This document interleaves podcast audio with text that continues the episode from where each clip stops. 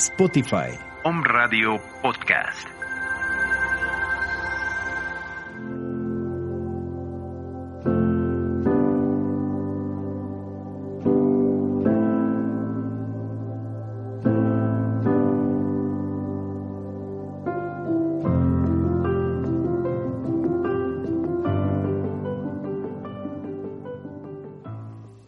Muy buenas noches. Bienvenidos a nuestra casa Om Radio. Sean ustedes bienvenidos a su programa de radio en línea La Quinta Estrella. Es un honor para mí que ustedes estén aquí. Me presento, soy Silvia Briones Navarrete, conductora titular de este programa, y los acompañaré en este camino tan mágico y tan especial que ofrece la radio. Algunas personas nos escuchan y otros están viendo la transmisión que está en vivo. Nuestro programa está de 7 a 7.30 de la noche y estamos en www.omradio.com.mx.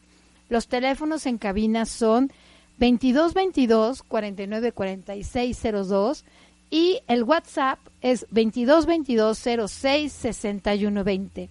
Si tienen alguna duda de los temas que estamos tocando y del camino que estamos recorriendo, con todo gusto me pueden escribir a quinta estrella radio arroba gmail.com.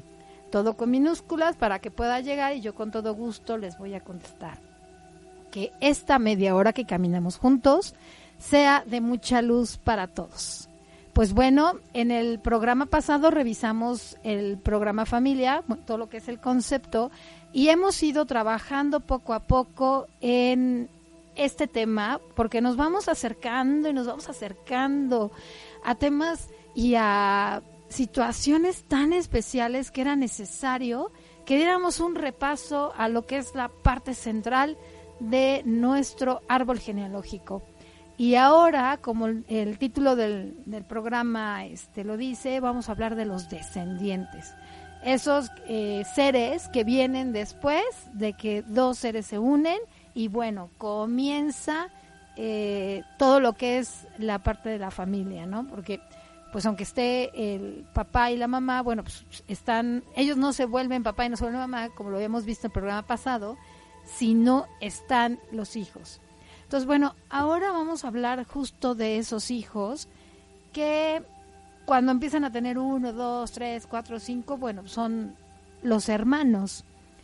Entonces, vamos a explorar sobre esta información y la actividad que van a tener para ir avanzando va a ser que pongan, ahora van a poner los datos de los hijos que, que tuvieron sus papás en un sentido este, en horizontal y en el orden en el que fueron naciendo.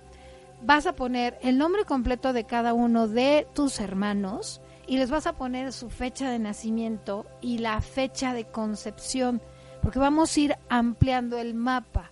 Estos datos van a ser como los datos básicos de lo que vas a enlazar y vas a ir tomando pistas de que a veces con esta información vas a entender qué es lo que estás viviendo tú también.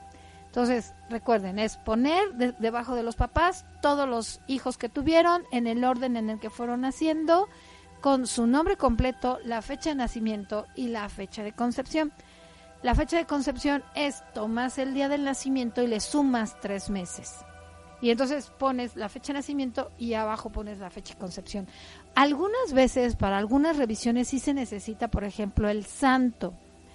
Y como venimos de unas familias eh, muy tradicionales todavía, el santo también tiene un profundo significado en nuestras vidas. Entonces, teniendo esta información, vamos a checar, a ver, qué es lo que te resuena de lo que hoy vamos a ver y lo puedes ir anotando para ir juntando tu banco de información.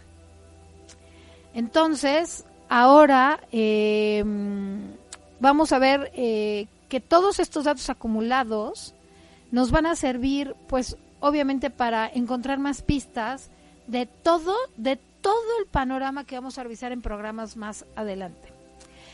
Y luego también, por ejemplo, eh, nuestros papás pueden tener hermanos y ellos a su vez tienen sus hijos y van a ser nuestros primos, ¿no?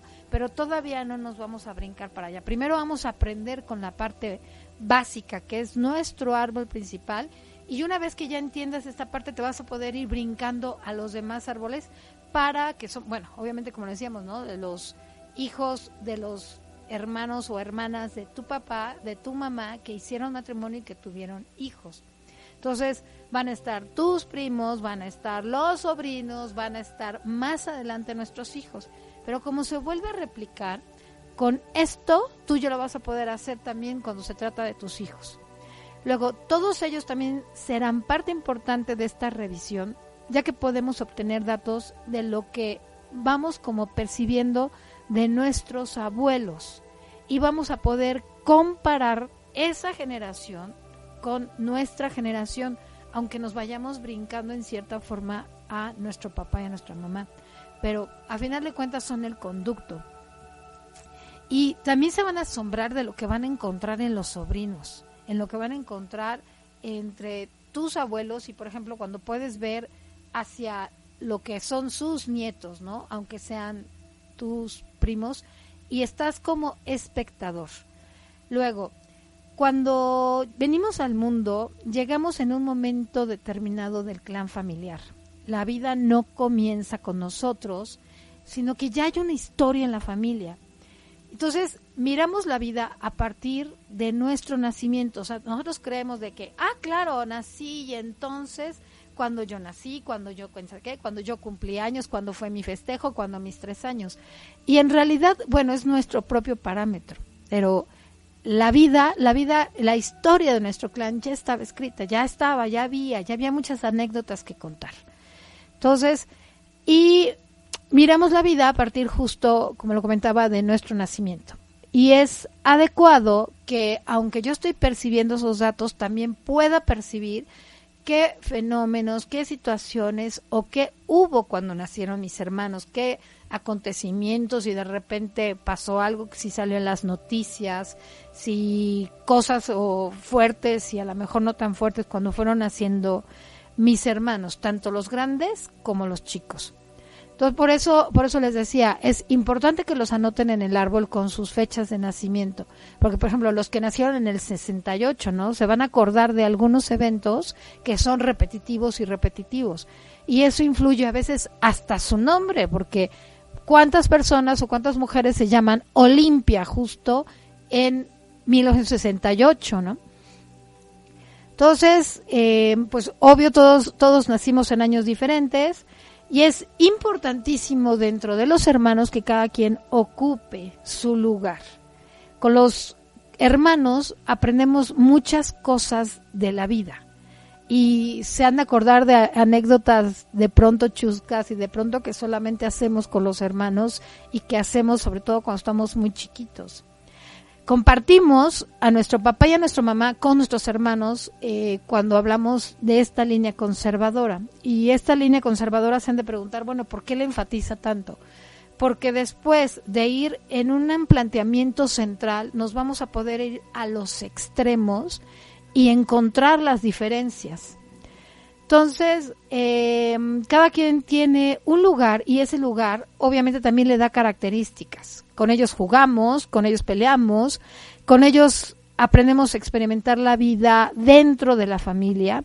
Y esa vida que está dentro de casa y con estos seres, pues bueno, ya tienes ahí una pauta y cuando sales de casa, pues ya vas un poco entrenadito. Luego, el lugar que cada quien ocupa nos va definiendo tenemos roles que se ven con mucha claridad. Si crecemos y salimos de casa a lo mejor no se nota tanto, pero cuando regresamos a casa, a alguna reunión o algún evento, sí se nota, porque en cuanto traspasamos la puerta de casa, bueno, luego, luego aquí yo soy el mayor, yo aquí soy el chiquito, pues claro, el de en medio. Y, y existen tres lugares importantes que se van replicando mientras más eh, hermanos tenemos. Así que nos vamos a ir a un comercial y cuando regresemos vamos a checar esos, esos lugares y vamos a ver qué tanto los estamos viviendo. Así que ahorita nos vemos.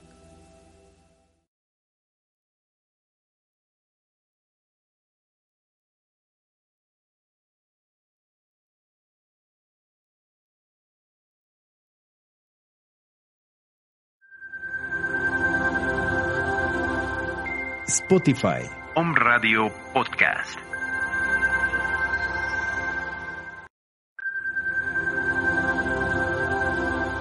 Om Radio Puebla. Contacto 2222 494602.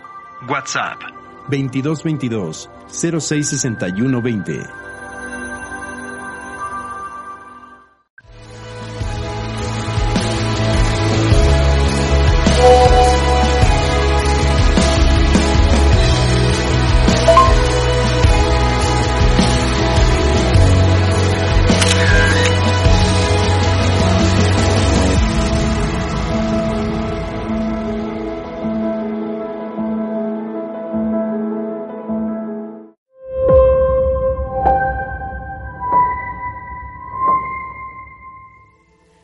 Gracias por continuar con nosotros. Recuerden, si tienen alguna duda, porque cada vez se van haciendo más complejos los temas, pueden escribir a quintaestrellaradio.gmail.com, todo con minúsculas.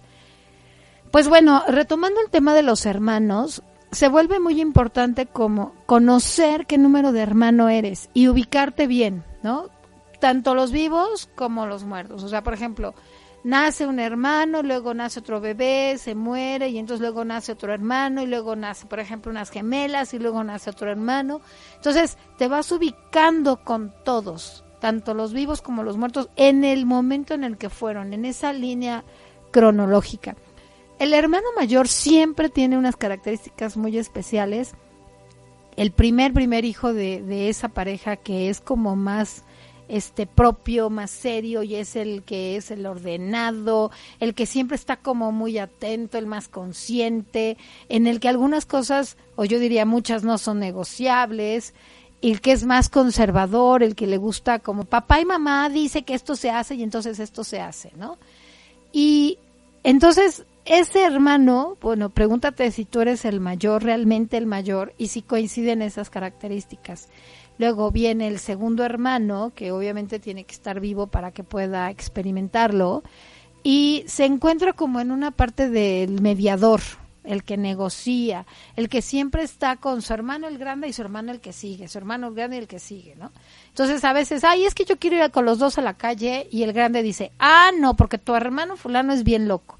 Y el tercer hermano te dice, ay, no, porque es bien aguado y entonces no quiere, no se anima, no se avienta justo son las características de cada uno de los hermanos lo que a veces no permite o sí se permite esa cohesión que genera el hermano 2. Luego, el hermano 3, que es el raro de la familia, el que siempre está ahí como de vamos a aventarnos y vamos a hacer y qué tal si descubrimos y qué tal si hacemos, pues obviamente sorprende mucho. Y luego el hermano 4 vuelve a repetir el rol del hermano 1 y el hermano 5 del hermano 2. Obvio, las familias anteriores tenían muchísimos hijos y ahora el promedio es más o menos de dos, de dos hijos y entonces se quedan en esos dos roles y el seguramente el segundo debe tener amiguitos que jalan al primero, ¿no? Y a ver si se deja y a ver si no se deja. Luego, ¿qué tal cuando vienen gemelos a la familia? O sea, ahí hay una, un estudio especial y un análisis especial porque uno de los gemelos es un poco más racional y el otro es un poquito más emocional. Pero aún así, el que nace primero eh, también tiene su lugar y el que nace segundo también tiene un lugar así. Pero a final de cuentas es un estudio especial porque los gemelos en verdad son como si fueran uno solo y es un tema digno de revisarse aparte. Luego, por eso es importante mirar cuál es la función de cada hermano y respetarlo, porque por ejemplo, si el segundo siempre está uniendo, por más que quieras llevarlo a otro tipo de dinámica, no se va a poder, porque eso ya lo traen, es su naturaleza. Luego, cuando tienes muchos hermanos, pues obviamente estamos ahí como que un poquito compitiendo de que, mamá, ¿verdad que me quieres más a mí? ¿Verdad, mamá, que no, que más a mí? Y es una dinámica por el amor de los papás. Sobre todo cuando empezamos a crecer, cuando estamos muy chiquititos, no, no se ve tanto. Y cuando vamos naciendo, también otra cosa que influye en el grupo de los hermanos es que si te toca varón o si eres mujer, ¿no? Entonces, Muchas veces eh, el hecho de que haya hombre, luego mujer y luego hombre, bueno, pues estás en medio de energía masculina, a que eres hombre y estás en medio de dos hermanas, o sea, sí influye esa, esa dinámica. Luego, eh, mientras más hijos se van teniendo, pues ya sabes, al primero la situación es más estricta y conforme los papás se van volviendo un poco más papás maduros, pues se va relajando la situación, te, vas, te das cuenta que si creías que con el primer bebé se iba a romper, era de cristal, pues ya con el cuarto te das cuenta que no le pasa nada. Entonces empiezas a ser más confiado, más observador, te das cuenta que puede jugar, que se puede agachar, que puede hacer esto. No es que un concepto de pues no me interesa o ya va siendo menos importante. Es que ya no te estás estresando en el mismo nivel que cuando te estrenas como padre y como madre. Decía en el programa anterior, cuando revisamos un poquito que se encuentra la mamá por primera vez con su bebé y el papá con su bebé, ese primer día del nacimiento, en el que se quedan totalmente asombrados por el milagro de la vida. Es justo esa única primera vez en donde sientes que tienes que responder a mil cosas. Y cuando vuelven a ser tu bebé ya un segundo bebé, por ejemplo, lo disfrutas de otra manera, ya no es estrés, es disfrute. Y un tercero, pues bueno, con mayor razón, ¿no? Es un gran disfrute. Así lo vas llevando, lo vas llevando de una forma más suave. Todos los hermanos cuentan, todos, todos, todos. Y eh, nosotros vamos caminando y vamos con ellos día tras día y jugamos y hacemos barbaridades y media luego cuando somos muchos hermanos y hacemos casas de campañas con las cobijas y ponen el pan de dulce en el centro de la mesa y el primero que eh, eh, eh, con la lengua y ahí aparta su pan o te estás peleando y esperas a que se distraiga el hermano para robarle un poco de su bocado o se hacen maldades o son esas experiencias tan padres que las vives solamente con tus hermanos, el que estás de cómplice con tu hermano a ver a qué horas llegan los Reyes Magos y tú espíale, yo duermo pero tú le espías y luego al revés, o el que le quitas o por ejemplo vas y esculcas el closet, tomas algo de tu hermano porque te queda y te lo pones y al rato, mamá, ya saben, ¿no? Ese grito que cuando ya eres adulto y lo compartes y, y lo viven, pues bueno, qué parte tan padre. Y obviamente los otros hermanos son, por ejemplo, tus primos hermanos y cuando haces alianzas con ellos, eh, en mis recuerdos, en mis memorias está que una ocasión nos pusimos a jugar y de plano no sé qué estábamos jugando, estábamos muy chiquititos, bañamos las paredes de agua, o sea, hoy que somos todos una quinta estrella y platicamos, o sea, decimos, bueno, ¿qué onda? O sea, ¿qué nivel de juego? Entonces, es muy padre que puedas ir evaluando, por ejemplo, qué, qué también, qué frases decía, o ¿quién de tus hermanos te preocupaba mucho y a quién a lo mejor querías proteger y a quién querías a lo mejor jugar con él más rudo? Porque esas pequeñas características que puedas ir anotando de una forma muy breve, también te dirá cómo es que tú te ibas em, proyectando e ibas impactándote en relación a los demás. Un hijo único tiene a mamá y a papá solo para él. Pero también es importante que a ese hijo único nosotros como padres los aventemos a la vida. O sea, sí que padre estás con nosotros, te disfrutamos de una forma diferente, pero sabe que mi hijito, órale también, a determinada edad, ve a la vida. Y a los demás hijos, cuando tenemos muchos hijos, igual. Ahora, les voy a decir algo como papá y como hijos. A los papá, a los hijos, cuando nuestros hijos se acercan a nosotros y nosotros queremos abrazar a nuestro papá o nuestra mamá, sobre todo mamá, que es la que más se deja en esa parte emocional, que lo hagamos a través de abajo de los hombros y que nosotros como padres los abracemos al nivel hombro-cuello y que nosotros seamos los que damos y ellos son los que reciban. Si yo tengo muchísimas ganas de ir a abrazar a mamá y mi hermano también lo quiere hacer, hagámoslo en un orden, por así decirlo. Oye, dame chance, yo soy mayor, yo llego, voy, lo abrazo, abrazo a mamá, un rato me retiro, hermano, ve a abrazar a mamá. Entonces, así nos podemos ir apoyando en, en disfrutarlos y en saber que podemos caminar hacia ellos las veces que sean necesarias. Si nosotros, como chicos, queremos, eh, más bien como adultos, queremos recibir como esa parte porque nos da añoranza, si nuestros padres están vivos, yo les sugiero que se volteen a papá y a mamá a abrazarlos y que no vayamos a tomar ese tipo de dinámica con nuestros hijos, sino que al contrario, nosotros estemos bien plantados para poderles dar ese cariño, ese abrazo fraternal, para que ellos puedan tomar de nosotros y disfrutarlo. Y nosotros, cuando tengamos esa necesidad todavía, aunque estamos ya adultos, nos podamos voltear hacia ellos y también abrazarlos por abajo de los de lo que son los hombros aquí en esta parte del tronco y permitir que ellos nos abracen en la parte de esta zona y que nos tomen ¿no? luego eh, siempre se menciona que los hijos son diferentes como la los dedos de nuestra mano y efectivamente porque están naciendo en un momento diferente de la vida mamá aquí tenía, por ejemplo, 30, aquí 32, aquí 34. Papá también tenía una edad diferente y su proceso psicológico, espiritual, emocional va a ser diferente y eso hace también que su unión tenga algo diferente. Entonces, es muy padre caminar con nuestros hermanos, recordar a nuestros hermanos, jugar con nuestros hermanos, preocuparnos por nuestros hermanos y eh, existe también esa parte de que el hermano mayor, ¿no? Se siente muy padre decir, no te metas conmigo porque yo tengo un hermano mayor, sobre todo cuando estás en la primaria, porque tu hermano mayor te defiende, tu hermano mayor te protege y eso te da una sensación muy bonita.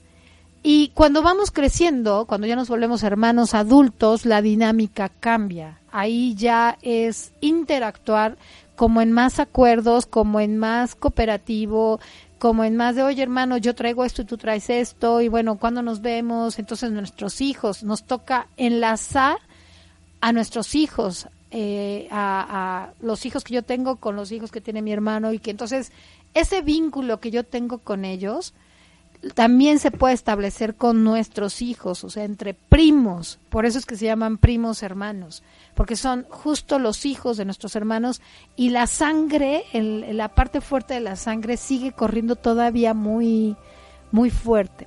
Entonces, los hermanos son una pieza clave en la vida, con ellos aprendemos muchísimas cosas y lo replicamos en el exterior, así que dentro de poco, en algunos programas un poquito más adelante, vamos a checar dónde está esta réplica para que con esta información que ustedes ya anotaron el día de hoy puedan eh, hacer ese comparativo y puedan hacer alguna reflexión y algunos cambios.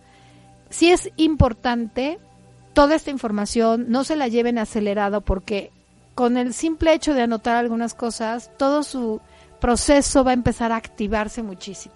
Así que, como les comentaba, si tienen alguna duda, con todo gusto en quinta estrella radio arroba y nos estamos viendo la próxima semana. Muchísimas gracias por su atención. Les mando un beso. Bye.